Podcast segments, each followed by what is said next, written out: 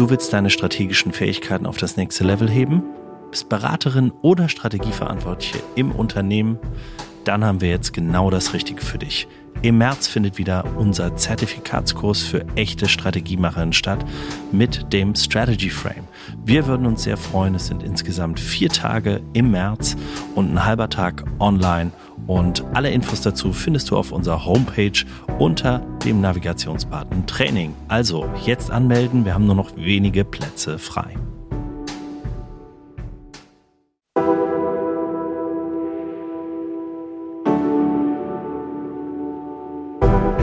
Herzlich willkommen bei Hoffnung ist keine Strategie, dem Podcast für Strategiemacherinnen. Mein Name ist Christian Underwood, Unternehmer und Strategiemacher. Und mein Name ist Jürgen Weigand, Professor an der WHU Otto Beisheim School of Management. In unserem Podcast wollen wir den Mythos Strategie entzaubern und aufzeigen, wie ihr mit strategischer Arbeit in diesen volatilen Zeiten gewinnen könnt. Ja, und heute, lieber Jürgen, haben wir endlich mal wieder nach unserer Les Paul-Folge eine schöne Strategiegeschichte. Denn ne, es geht ja nicht immer nur um die, ja, um die Themen an der Unternehmensfront oder an äh, über die Theoriethemen zu sprechen, sondern wir wollen ja auch so ein bisschen äh, Geschichten nochmal ähm, rund um das Thema Strategie machen. Und dafür hast du uns heute eine ganz besondere Geschichte mitgebracht. Ne? ja. ja. die ist in verschiedener Hinsicht besonders, ja. denn wir werden heute das wohl beliebteste Brettspiel, äh, zumindest in der westlichen Welt, namens Schach nutzen, um über ah. Strategie zu sprechen. Okay, also es geht um Schach. Warum Schach? Vielleicht nochmal für alle äh, aber vielleicht ist es auch schon so eingängig für alle. Wenn wir an Strategie denken, wenn wir es googeln, wenn wir es äh, in Bilddatenbanken eingeben, es kommt immer eine Schachfigur. Das ist absolut richtig und ich glaube, das ist auch wichtig, dass wir da mal drüber sprechen. Genau, warum ist das überhaupt ja, so? Ne? Warum, warum so? Ja, und was fehlt vielleicht im Schach, was in der mhm. realen Welt, in mhm. der Unternehmenswelt natürlich auch in ja. der Strategie eine Rolle spielt. Mhm.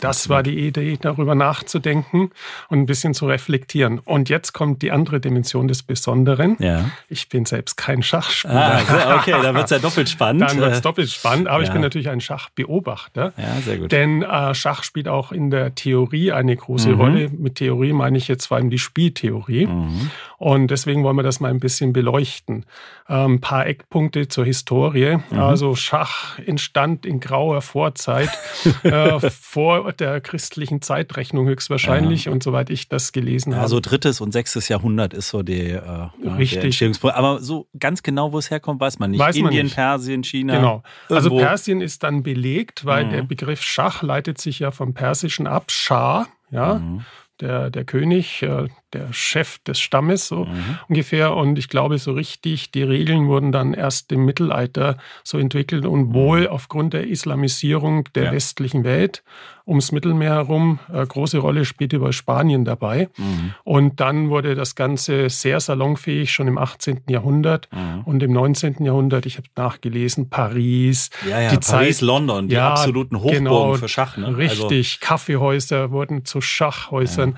Also eine sehr spannende Geschichte. Ja, und heute ist es natürlich äh, global bekannt. Es gibt Turniere, es gibt alles mögliche, Weltmeisterschaften. Mhm.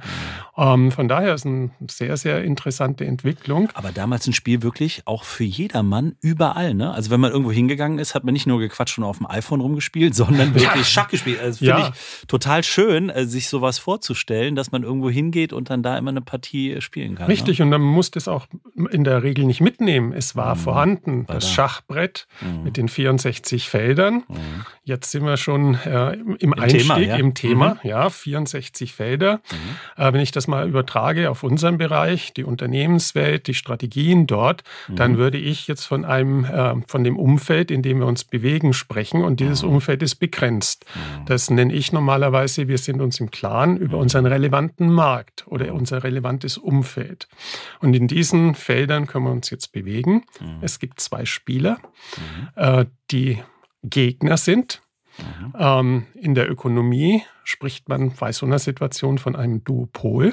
Okay. Zwei mhm. Spieler, die groß genug ja. sind, um das Ergebnis ähm, zu bestimmen mhm. und die natürlich wissen, dass der andere weiß, dass ich weiß, dass der andere weiß.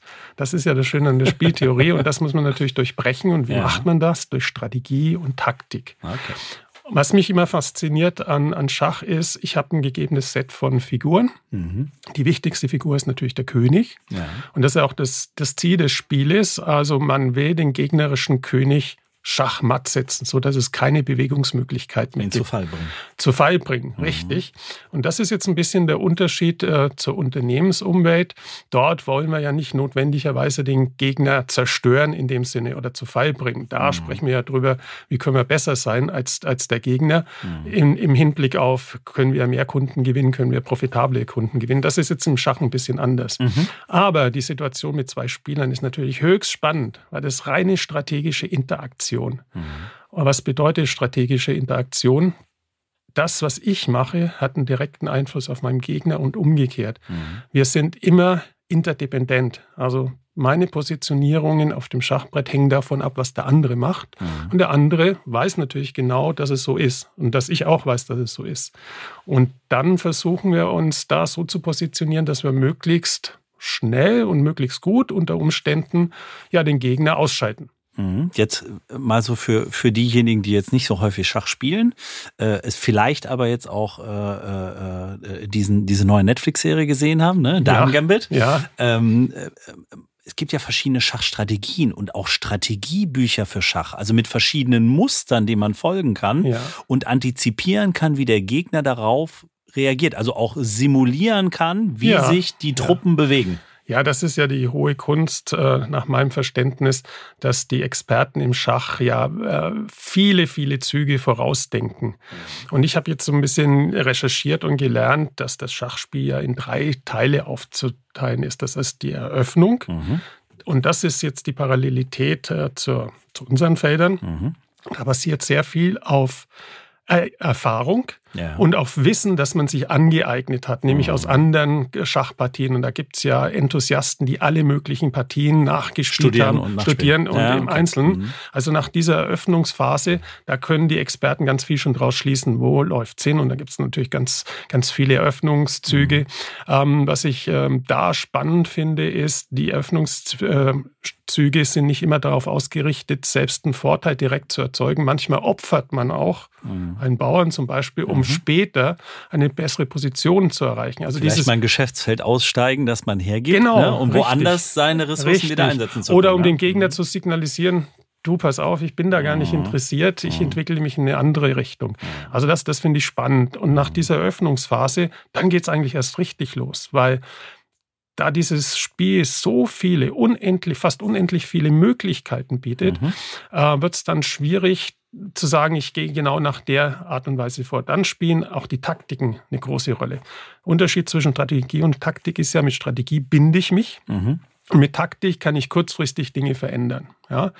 Und in diesem Mittelteil, da spielt nach meinem Verständnis, also wenn man so weit kommt, wenn man ja. gegen gute Schachspieler spielt ja. und er hat bis dahin überlebt, da kommt dann also diese Strategie, das strategische und taktische Denken rein. Mhm. Und das ist äh, so, ich bewege mich in meinem etablierten Markt mhm. und bin ständig der Konkurrenz ausgesetzt und muss überlegen, was ist jetzt der beste Weg für morgen, was ist, was muss ich übermorgen machen, welche Investitionen muss ich tätigen oder wo gebe ich auf, mhm. welche Figuren im Schach kann ich jetzt möglicherweise umwandeln wenn mir ein genialer Zug gelingt und ich breche mit dem Bauern durch bis zur Grundlinie, ja, dann kann ich diesen Bauern umwandeln in einen Turm oder was auch immer. Mhm. Und das sind faszinierende äh, Parallelen, weil wenn ich äh, jetzt der Marktanteilsführer werde, dann habe ich mhm. natürlich Optionen, die ich vorher nicht hatte. Das, das finde ich da sehr spannend. Ähm, jetzt haben wir so ein bisschen nach außen geblickt, ja. der Markt, das Schachbrett, mhm. aber es gibt ja auch ein Innen. Die Figuren repräsentieren ja auch meine eigene Organisation. Ja der König, ich weiß nicht, der CEO oder der Vorstand, ja. also die Hauptentscheidungsträger. Dann habe ich äh, Turm, Springer, Läufer, die alle unterschiedliche Funktionen ausüben können, Flexibilität haben. Da kann man sagen, das ist die nächste Ebene im Unternehmen, mhm. Mittelmanager und so weiter. Und dann gibt es die Einfachen, die Bauern. Ja. Die Bauern, so würde man die, die heute dann nicht mehr bezeichnen Nein. Die würde man, genau, die Mitarbeiter. und was ich faszinierend finde, ähm, wer auch immer sich diese Gedanken gemacht hat in der mhm. Spielentwicklung, die haben alle unterschiedliche Wertigkeiten. Mhm. Und man kann nicht sagen, Bauer ist immer ein Verlierer. Im Gegenteil, ich habe ja gerade angesprochen, wenn mhm. ich den Bauern geschickt ziehe, dann hat er einen Riesenwert. Und äh, der König, ja, ist die Hauptfigur, mhm. der muss äh, geschützt werden. Mhm. Aber am Ende sind es die anderen, die das irgendwie möglich machen. Mhm. Ähm, ich sage immer, Wettbewerb ist relativ. Also was auch immer ich mache, wie ich meine Ressourcen einsetze, hängt davon ab, wie ich viel ich schon gemacht habe, wie viel die anderen gemacht haben. Ich kann sehr viel in Marketing schon investiert haben, aber wenn die anderen noch mehr investiert haben, dann stecke ich im relativen Wettbewerb hinten. Ja? Mhm. Und ähnlich ist es auch im Schach, wie ich meine Ressourcen verwendet habe, wen ich geopfert habe oder wen ich gewonnen habe, äh, ist immer relativ zum Gegner. Und das finde ich extrem spannend. Mhm. Jetzt ähm, vielleicht mal die Frage und äh, damit auch wieder vielleicht auch ein kleiner Rückschritt erstmal nochmal äh, beim Thema Schach. Jetzt äh, sitzt man sich jetzt heute hin im Unternehmen und spielt mal ein bisschen Schach, um mal Dinge auszuprobieren. Ich vermute mal nicht, vielleicht macht man es oder hoffentlich. Ähm, äh, macht man es in Szenarien zu denken, in Szenarien zu planen, Szenarienanalysen zu fahren ja. ne? oder Foresight-Themen. Ne? Ja. Ne? Beides, beides ja auch Techniken, Methoden, um Dinge vorauszusehen und zu antizipieren und dann auch die eigenen Reaktionen darauf auszurichten. Ne? Absolut. Also da ist natürlich jetzt auch der Unterschied äh, zum zur Unternehmensumwelt und zur Umwelt insgesamt, mhm. die kann sich ja verändern. Mhm. Das Schachbrett bleibt, wie es ist. 64 Felder, die Figuren sind, wie sie sind. Außer der Tisch wackelt oder und es fällt was drauf. Ne? Ganz, so. ganz genau. Also ich kann jetzt nicht einfach von außen was mhm. reinbringen, das, mich, mhm. das mir hilft oder ich kann auch keinen externen ja. Schock setzen. Ja. Das ist natürlich in der Unternehmensumwelt im, im Wettbewerb gang und gäbe und darauf muss ich reagieren. Mhm. Was man aber für, den, für, den Schach, äh, für das Schachspiel sagen kann, es hilft, dieses strategische Denken zu entwickeln. Ja, vor allem, wenn es in der Konstellation ist, ich habe einen direkten Konkurrenten. Ja. ja. Oder selbst wenn es nur ein potenzieller Konkurrent ist, der noch nicht da ist, aber der auftauchen könnte. Dieses Antizipieren, das Vorausschauen, was sind denn Möglichkeiten? Ähm, berühmtes Prinzip in der Spieltheorie ist ja, versetz dich in die Lage des anderen und versuche das Spiel durch dessen Augen zu verstehen, mhm. zu sehen und zu verstehen. Mhm. Das ist ja im Schach auch so. Ich setze mich ja in den anderen ja, hinein absolut. und überlege mir, was könnte sein nächster bester Zug sein. Mhm. Und das, glaube ich, äh, hilft sehr gut, um dieses Denken zu trainieren. Ja, okay. Und Denken trainieren, vielleicht kannst du ja da, ne, du bist ja in der Management-Ausbildung, ne, seit, ja. ich glaube, 23, 24 Jahren an der WHU, äh, dein Top-Thema. Wie wichtig ist es, diesen, ich nenne das jetzt mal den Strategiemuskel denn zu trainieren? Und kann man den überhaupt so trainieren? Absolut, den kann man trainieren. Das ist ja auch eine Botschaft, äh, die wir, wir beide natürlich ja. auch äh, senden, dass es zur Routine werden muss, aber nicht Routine in dem Sinne, ja, es läuft automatisch ab, mhm. sondern wir müssen immer wieder drüber nachdenken, warum, weil sich unsere Umfelder ständig verändern. Mhm. Ja? Und äh, das kann ich trainieren. Und wer halt gerne spielt, kann das natürlich im Schachspiel machen. Es gibt natürlich viele andere Spiele. Ja. ja. Go im asiatischen Strategiespiele. Raum. Strategiespiele, ja. ja das, sind bei Strategiespielen. Ja, das, das hilft ungemein, zumindest aus meiner Erfahrung. Und mhm. Das weißt du auch, Christian. Das haben wir auch in unseren Unterrichten schon eingesetzt. Absolut. Und selbst für die Top-Manager, die dann sagen, was, wir spielen jetzt hier Go, warum das denn? ja, dann dieser Aha-Effekt zu sehen, okay, wie mhm. positioniere ich mich? Was bedeutet es mhm. eigentlich, wenn ich mich in eine aussichtslose Lage hineinmanövriert habe? Mhm. Weil das, der dritte Teil vom Schachspiel ist ja das Endgame. Absolut. Ja?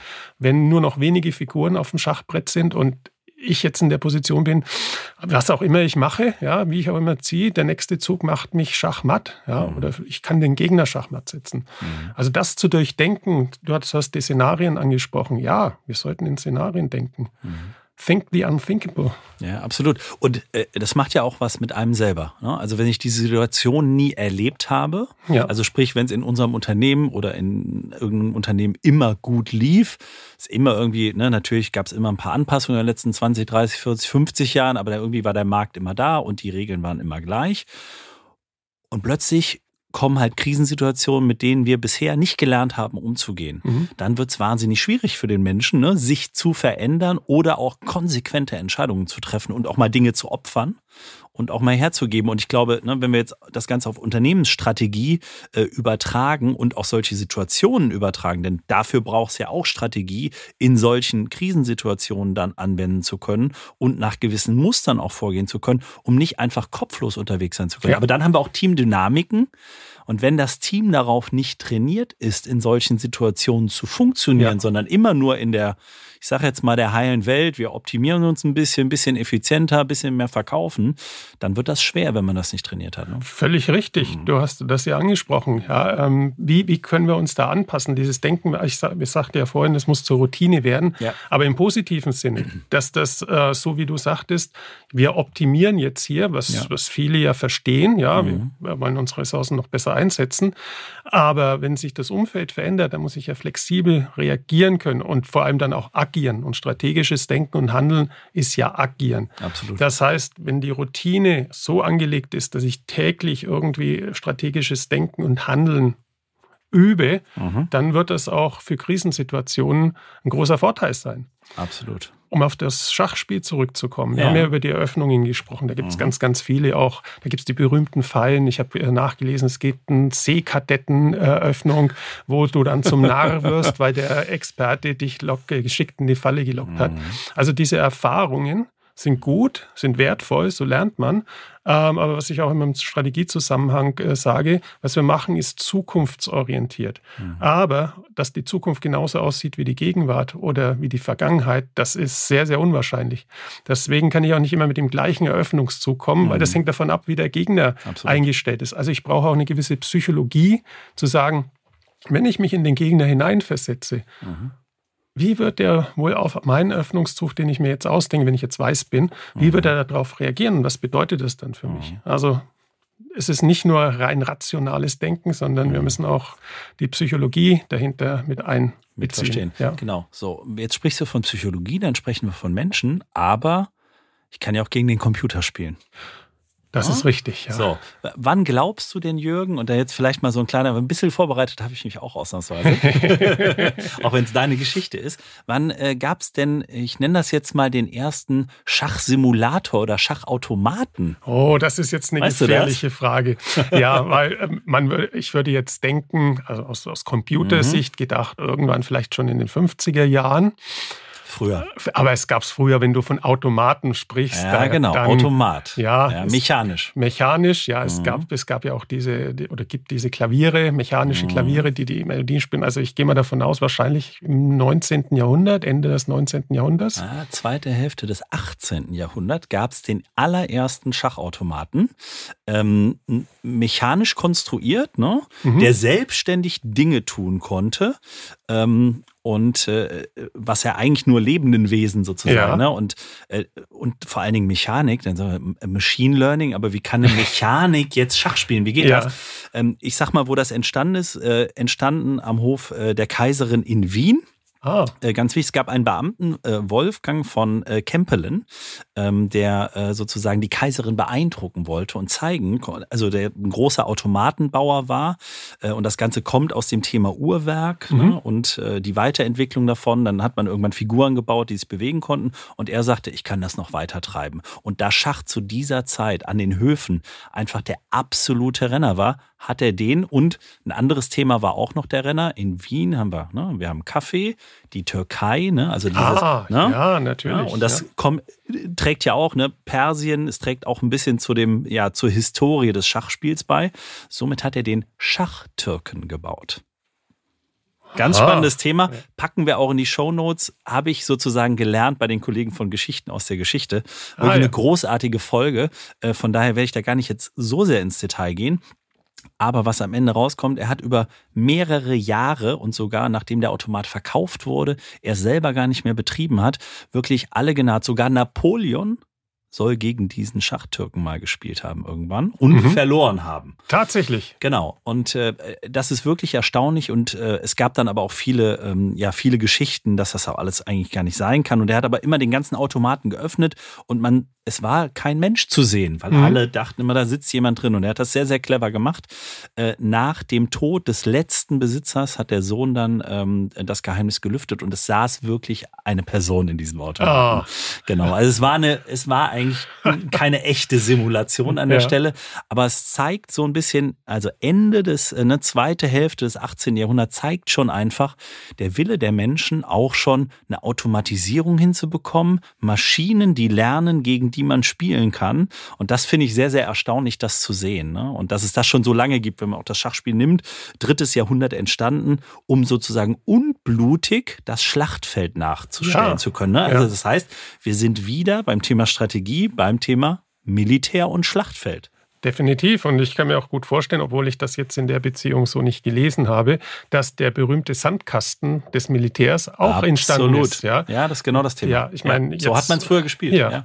so sind wir ja jetzt äh, auf einem ebenen Feld, ja, Level Playing Field sozusagen. Und der Sandkasten hatte ja dann schon Konturen hatte das, das Gelände praktisch drin, also so ein bisschen dreidimensional, mhm. um sich gewisse Dinge vorstellen zu können, kann ich mich da überhaupt hinbewegen. Mhm. Also sehr spannende Geschichte und ähm, unglaublich, wann gewisse Dinge entstanden sind. Ja, ja, ja absolut. Ne? Und das zeigt einfach auch das Bedürfnis, äh, Dinge, die auf dem Schlachtfeld passieren, vorher einmal auch durchspielen zu können, ja. das strategische Denken zu trainieren. Du hast es gesagt. Also Dinge, die wir heute mit auch deiner Simulation, äh, ja. die es gibt, dem, was du im Unterricht einsetzt, die Management-Teams zu trainieren auf solche Situationen, ähm, sozusagen, dass es da eine schöne Parallele gibt und dass diese Parallele auch eigentlich die Bildwelt darstellt, die zu 99 Prozent immer jemand in den Kopf kommt oder bei Google auftaucht, wenn man sucht, äh, wenn das ja. Thema Strategie fällt. Ne?